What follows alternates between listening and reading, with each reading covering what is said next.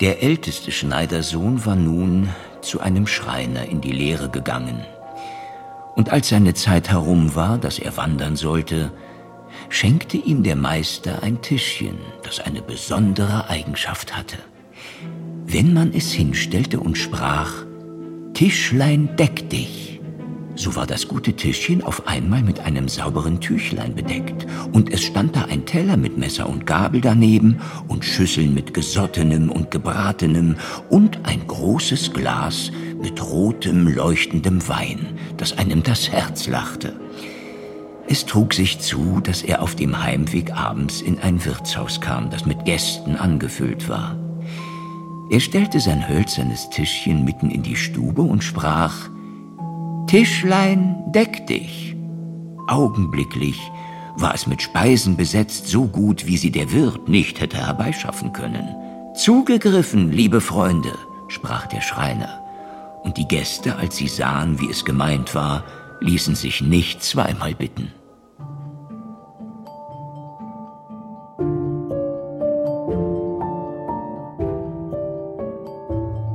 Märchen und Verbrechen die Brüder Grimm. Kriminalakte 13. Tischlein deck dich von Viviane Koppelmann. Teil 2. Freunde.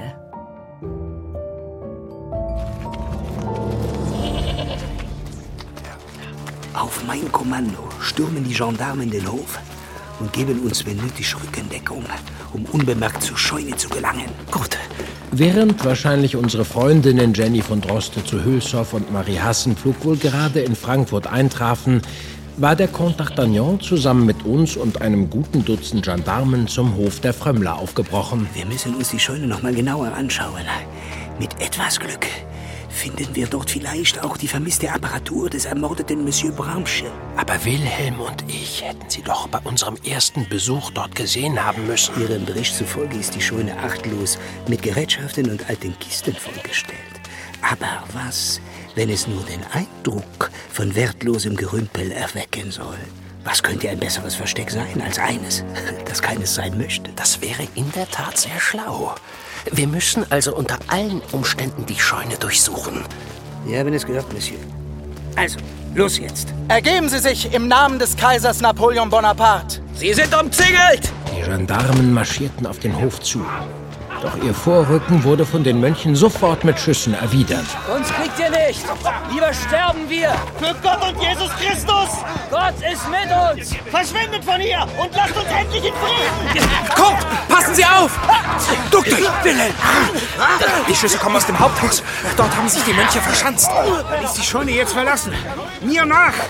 Wir suchten immer wieder Deckung hinter dem herumliegenden Unrat und näherten uns so mal um mal der Scheune. Jakob!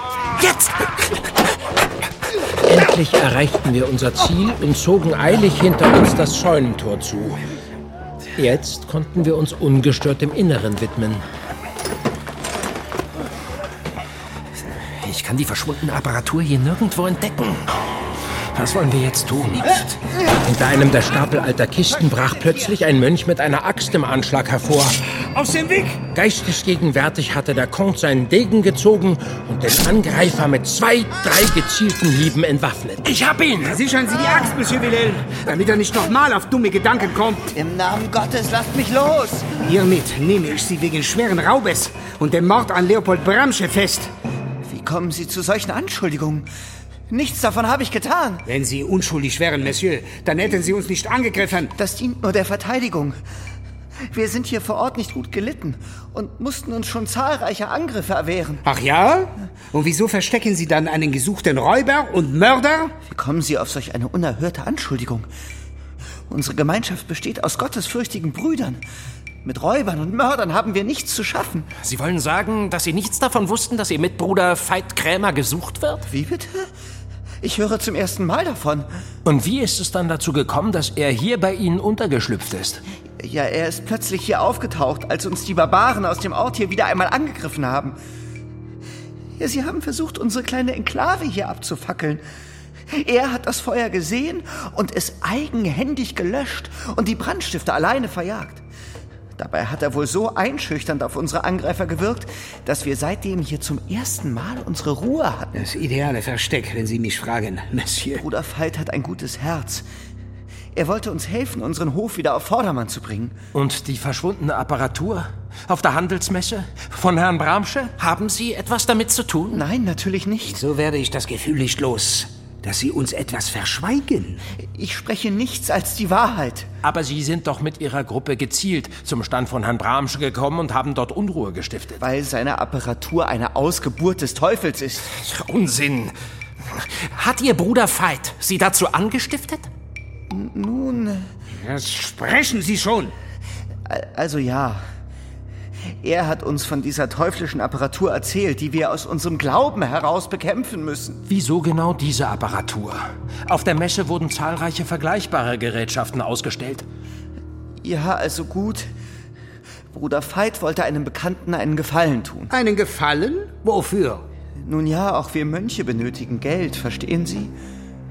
Ich bin auch nicht stolz darauf, aber so ist es nun einmal. So ein gottesfürchtiges Leben ist aufwendig. Und wir haben kaum Zeit, über unsere Gebete etwas zu verdienen.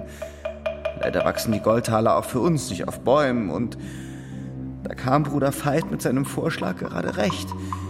Er hat uns freudestrahlend berichtet, dass wir gutes Geld verdienen könnten, wenn wir auf der Messe gegen diese Apparatur wettern würden.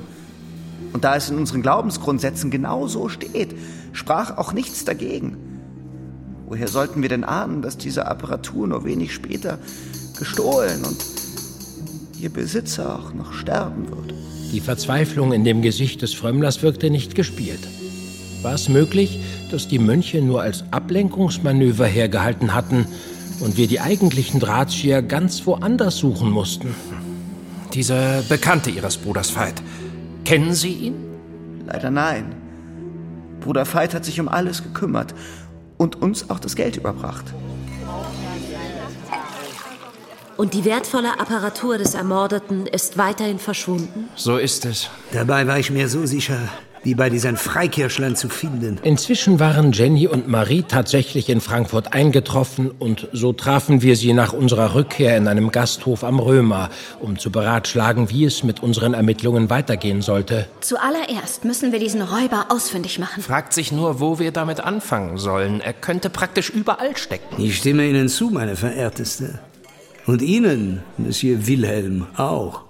Nun, zumindest haben Marie und ich schon in Erfahrung bringen können, dass Herr Bramsche eine Verwandte in der Nähe hat, seine Tante. Eine gewisse Elisabeth Metzing lebt in Offenbach. Wir wollten die Dame morgen aufsuchen und ihr die traurige Nachricht von dem Tod ihres Neffen übermitteln. Ja, vielleicht erfahren wir mehr über das Leben des Toten und können so rückschließen, wer es auf den armen Mann und seine Erfindung abgesehen hatte. Ich werde mich derweil ein wenig in den Spelunken der Stadt umirren. Vielleicht erfahre ich so den aktuellen Aufenthaltsort unseres gesuchten Räubers. Nun, da sind Sie ja auch Experte drin, nicht wahr? Ich werde euch begleiten, Jenny. Und du, mein lieber Wilhelm, solltest dich ein wenig ausruhen. Unsinn. Mir geht es gut. Ich.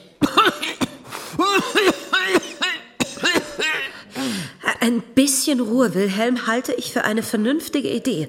Euren Erzählungen nach hattet ihr mehr als genügend Aufregung in den vergangenen Tagen. Ja, da stimme ich Marie und Jakob zu, mein lieber Wilhelm. Also schön, aber nur unter entschiedenem Protest. Auch wenn Wilhelm sichtbar alles andere als glücklich mit dieser Entscheidung war, fügte er sich schweren Herzens. Vielen Dank, Frau Metzing, dass Sie uns unter diesen Umständen empfangen. Natürlich. Vielleicht können Sie mir noch etwas über die genauen Umstände des Todes meines Neffen mitteilen? Viel ist es leider nicht, was wir Ihnen berichten können. Bitte. Alles, was Sie wissen. Am kommenden Morgen reisten Jenny, Marie und ich also nach Offenbach, um mit der Tante des Verstorbenen zu sprechen. Frau Elisabeth Metzing war eine hochgewachsene, elegante, ältere Dame, die in einer vornehmen Villa residierte.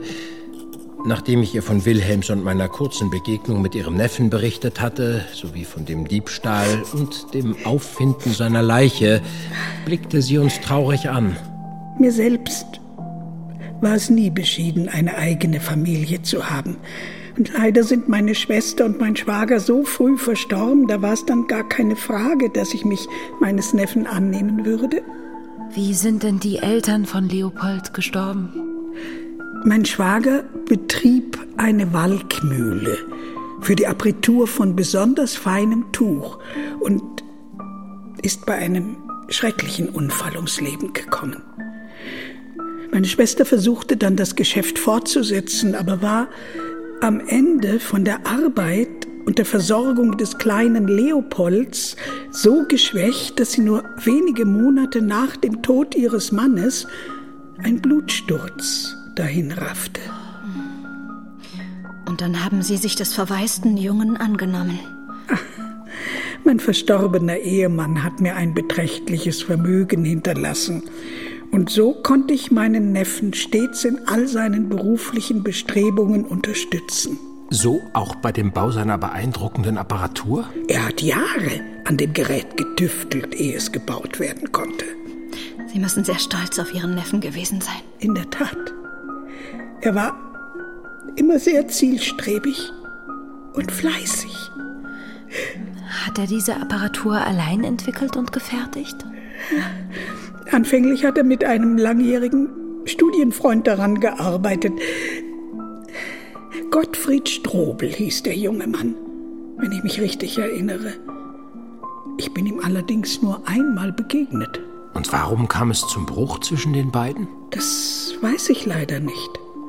Was hat Ihr Neffe studiert? Ingenieurwesen. Zusammen mit Herrn Strobel? So ist es. Ja. Wissen Sie, wo wir ihn finden können? Mein Neffe erzählte mir, dass Gottfried ebenfalls einen Stand auf der Messe hat. Interessant. Bitte, finden Sie denjenigen, der für den Tod meines Neffen verantwortlich ist. Ich flehe Sie an. Wir werden unser Bestes geben. Und nochmals unser aufrichtiges Beileid, Frau Metzing. Wir verabschiedeten uns von der bedauernswerten Frau und machten uns auf den Rückweg. Ein Blick untereinander genügte und wir waren uns alle einig, wohin uns unser nächster Weg führen würde. Herr Gottfried Strobel? Der bin ich. Guten Tag. Noch am gleichen Nachmittag suchten wir den Studienkollegen des Opfers auf der Messe am Römer in Frankfurt auf. Sein Stand lag am anderen Ende des Geländes und war, genau wie der von Herrn Bramsche, gut besucht. Herr Strobel war ein ernsthafter junger Mann, vielleicht etwas älter als ich. Herausstechendes Merkmal war sein wildlockiges Haar, das ihm tief bis über die Augen hing. Interessante Apparatur stellen Sie hier aus. Ist das eine mit Dampf betriebene Maschine? So ist es, in der Tat. Wie ich sehe, sind Sie vom Fach? Das kann man nicht gerade behaupten. Wenn Sie mir deshalb die Frage erlauben, welchem Zweck dient Ihre erstaunliche Gerätschaft? Das ist eine Dampfmaschine. Sie kann zu vielerlei Zwecken eingesetzt werden. Zum Beispiel kann sie andere Gerätschaften antreiben, wie etwa für die Landwirtschaft ein Dreschflegel zum Trennen von Ähre und Korn. Oder für die Tuchmacher zum Garnspinnen. Auch das wäre möglich. Eine eben solche Apparatur wurde hier auf der Messe ausgestellt und wenig später gestohlen. Ich habe davon gehört.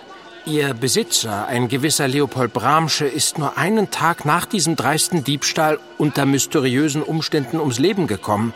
Auch das ist mir zu Ohren gekommen. Abscheulich. Sie kannten Herrn Bramsche. Sie haben sogar mit ihm studiert. Und eine Zeit lang mit ihm an eben dieser Apparatur gearbeitet. Ja, das stimmt. Wir kannten uns, waren Freunde und haben zusammengearbeitet. Und es bricht mir das Herz, dass ihm seine Erfindung keinerlei Glück beschert hat. Das hat er nicht verdient. Dürften wir fragen, weshalb Ihre Zusammenarbeit endete? Ab einem gewissen Punkt gingen unsere Vorstellungen davon, was unsere gemeinsam entwickelte Apparatur sein sollte, zu sehr auseinander. Ich habe es daher vorgezogen, mich aus unserer geschäftlichen Partnerschaft zurückzuziehen und meine eigenen Wege zu gehen. Das war doch sicherlich nicht einfach, Ihre Ideen und die Hoffnungen für ein Projekt, an dem man so lange gearbeitet hat, aufzugeben. Einfach war die Entscheidung nicht. Aber richtig war sie. Gab es dann Streit zwischen Ihnen beiden? Nein. Wir sind übereingekommen, dass dies die beste Lösung für uns beide war. Hätte ich geahnt, welche Zukunft meinen Freund erwartet. Wer weiß. Hatte Herr Bramsche denn Feinde, von denen Sie wissen? Wer könnte einem so feinen Menschen übel wollen? Nein, bedauere. Verzeihung, aber jetzt muss ich mich wieder meinen Geschäften widmen. Vielen Dank für Ihre Zeit. Aber gerne doch. Gut, dass du endlich da bist, Jakob.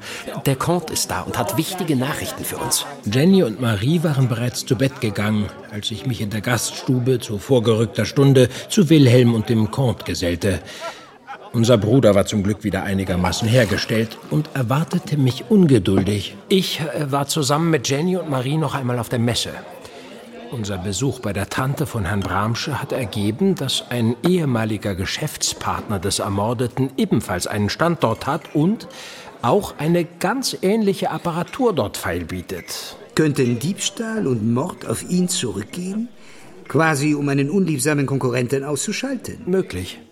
Er behauptet zwar, dass er und Leopold Bramsche praktisch die besten Freunde waren, aber er schien nur wenig Interesse daran zu haben, wer hinter dem Tod des Opfers steckt. Gut, Jakob, dem können wir später noch mal nachgehen. Jetzt hör dir erst mal an, was der Comte in Erfahrung bringen konnte. Hm? In der Tat habe ich ein interessantes Gespräch belauschen können. Oui. Aber es wird sich erst heute Nacht zeigen, ob meine Quelle die Wahrheit gesagt hat. Ich werde dort allerdings nicht allein hingehen können. Wir werden Sie selbstverständlich begleiten. Aber Wilhelm, du solltest dich nicht sofort wieder überanstrengen. Mir geht es wieder gut. Sehr gut sogar. Ich werde mitkommen. Keine Widerrede. Unweit des Affentors, hat er gesagt. Wir müssten also gleich da sein. Und Sie sind sich sicher, dass es sich nicht um einen Hinterhalt handelt? Ich kann tatsächlich für nichts garantieren, Monsieur. Aber das ist unsere bisher reiseste Spur, n'est-ce pas? Ziemlich zwielichtige Gegend, jedenfalls hier. Das würde schon mal passen. Hier ist es. Nachdem die Gasthäuser und Spelunken der Stadt ihre Läden geschlossen hatten, waren der Comte, Wilhelm und ich nach Sachsenhausen aufgebrochen, wo sich laut Comte d'Artagnan die gestohlene Apparatur in einem Lagerhaus befinden sollte. Zahlreiche Lagerhäuser befanden sich hier entlang der alten Stadtmauer. Die Uhr hatte gerade eins geschlagen, als wir vor einem alten Tor stoppten, welches der Comte nun vorsichtig zu öffnen versuchte.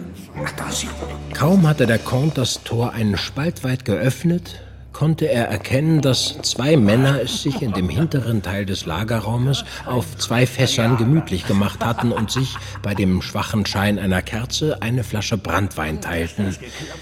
Sie waren so sehr in ihr Gespräch vertieft, dass sie nicht bemerkten, wie wir lautlos in die Halle schlichen. Aber trink nicht so schnell. Unbemerkt schlichen wir uns näher heran und versteckten uns hinter einem Stapel an Kisten, von wo aus wir die beiden Männer in Ruhe beobachten konnten. Und morgen wird das Ding hier abgeholt. So ist es. Und dann ist Zahltag. Recht, Comte. Der Mann mit dem kurzgeschorenen Schopf dort ist besagter Veitkrämer. Und da, da drüben steht die gestohlene Apparatur. Allez, allez, Monsieur. Jetzt muss es schnell gehen. Hier, haben Sie eine Pistole, Jacob. Sie schleichen sich jetzt von hinten an Kremers Komplizen heran, während ich mich von vorne an den Räuber ranmache. Wir müssen zeitgleich zuschlagen. Diese Männer sind bestimmt bis an die Zähne bewaffnet. Sobald Jacob und ich nahe genug bei den beiden sind, machen Sie, Wilhelm, ein bisschen Radau, damit Sie für einen Augenblick abgelenkt sind und wir Sie überwältigen können. Sie haben das Seil? Ja, mache ich. Das Seil habe ich auch hier. Gut. Dann wollen wir mal loslegen. Einer für alle. Und, und alle für einen. Vorsichtig schlichen D'Artagnan und ich uns von hinten an die beiden Männer heran. Während Wilhelm auf den Moment wartete, die Aufmerksamkeit der beiden auf sich zu lenken. Wir luden unsere Pistolen durch und D'Artagnan gab Wilhelm das Zeichen. Entschuldigung, die Herren, ich habe hier Licht brennen sehen und fragte mich gerade, ob Sie wohl ein Schlückchen von Ihrem Brandwein für mich entbehren können. Wie ist der denn hier reingekommen? Ja, aber wird hier wohl nicht mehr lebendig rauskommen. Drohend bewegten sich die beiden auf den hin und her torkelnden Wilhelm zu. Jetzt war der perfekte Moment zuzuschlagen. Keine Bewegung. Oder Sie werden hier nicht mehr lebendig rauskommen. Veit Krämer. Und du solltest ebenfalls nicht auf die Idee kommen, dich rühren zu wollen. Diese Pistole an deiner Schläfe ist geladen und brennt dir sonst ein unschönes Loch in deinen Schädel. Hä? Verdammt! Wir haben einen fantastischen Betrunkenen gegeben, Monsieur Wilhelm. Und ich weiß, wovon ich spreche. Danke für das Kompliment, Comte. Jetzt fesseln Sie die beiden. Alle, alle. Mit Vergnügen. Verdammt, was wollt ihr? Wer schickt euch? Wir haben Geld, falls es das ist. Wir nehmen euch fest und liefern euch der hiesigen Gendarmerie aus. Und dann landet ihr am Galgen. Alles nur nicht der Galgen. Wir. Also, ich bin unschuldig. Ich passe doch hier nur Halt's auf. Maul, Ulf. Das sieht jetzt aber leider sehr schlecht für euch aus, wenn man bedenkt, dass wir euch hier im Besitz der gestohlenen Apparatur des ermordeten Herrn Leopold Bramsche gestellt haben. Gestohlen haben wir das Ding, das stimmt. Aber wir haben niemanden umgebracht. Wieso auch? Das war nicht unser Auftrag. Sei still, Ulf. Wieso denn? Ist doch jetzt eh alles vorbei. In der Tat. Welcher Auftrag? Nun sprecht schon. Oder wollt ihr, dass hier zufällig meine Pistole losgeht? Wir sollten diese Apparatur stehlen, ein paar Tage hier versteckt halten und sie dann unbemerkt zurückbringen. Ziemlich bescheuert, wenn Sie mich fragen. Wenn man mal was erfolgreich geklaut hat, kann man es doch auch gleich gewinnbringend verscherbeln. Das ist in der Tat eigenartig. Wieso sollten Sie die Apparatur nur vorübergehend verschwinden lassen? Kein Schimmer. Der Auftrag war gut bezahlt, da fragt man nicht warum. Und wer ist jetzt Ihr Auftraggeber? Das werde ich euch erst verraten, wenn ihr mir versprecht, dass mein Kumpel Ulf und ich nicht am Galgen landen. Was der Mann im Austausch für den Namen seines Auftraggebers von uns da forderte, konnten wir ihm zum gegenwärtigen Augenblick kaum garantieren. Und ein anderes Druckmittel, ihn doch zu einer Aussage zu bewegen, hatten wir nicht. Wir übergaben die Männer trotzdem erstmal den Gendarmen und sorgten dafür, dass die Apparatur sichergestellt wurde. Wieso lässt jemand die Apparatur stehlen, um sie dann am Ende wieder zurückzugeben? Vielleicht hat er es nur auf die Technologie abgesehen und will sich nur die Machart der Apparatur aneignen, nicht aber die Gerätschaft selbst. Wir müssen jetzt schnell in Erfahrung bringen, wer es auf diese Apparatur abgesehen hatte. Dann klärt sich auch das Warum.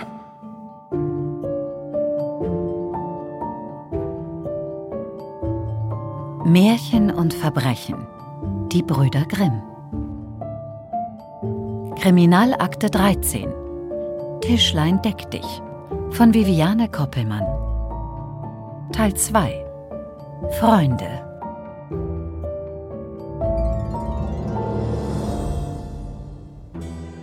Der Wirt besah sich das gedeckte Tischchen und dachte still bei sich, einen solchen Koch könntest du in deiner Wirtschaft wohl brauchen.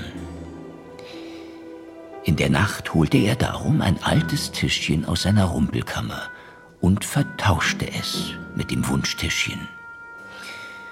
Am anderen Morgen lud sich der Schreiner sein Tischchen wieder auf, dachte gar nicht daran, dass er ein falsches hätte und ging seiner Wege. Zu Mittag kam er bei seinem Vater an, der ihn mit großer Freude empfing. Nun, mein lieber Sohn, was hast du gelernt? sagte er zu ihm. Vater, ich bin ein Schreiner geworden. Ein gutes Handwerk, erwiderte der Alte. Aber was hast du von deiner Wanderschaft mitgebracht? Dies Tischchen, Vater, antwortete der Sohn. Wenn ich ihm sage, es solle sich decken, so stehen gleich die schönsten Gerichte darauf und ein Wein dabei, der das Herz erfreut. Ladet nur alle Verwandte und Freunde ein, die sollen sich einmal laben und erquicken, denn das Tischchen macht sie alle satt. Als die Gesellschaft dann beisammen war, sprach er, Tischlein, deck dich. Aber das Tischchen regte sich nicht und blieb so leer wie ein anderer Tisch, der die Sprache nicht versteht. Da merkte der arme Geselle, dass ihm das Tischchen vom Wirt vertauscht war und schämte sich, dass er wie ein Lügner dastand. Die Apparatur ist wieder da, doch wer zieht im Hintergrund die Fäden? Können unsere Aufklärer ein weiteres Unglück verhindern? Hört jetzt des Rätsels Lösung im dritten und letzten Teil von Tischlein deck dich.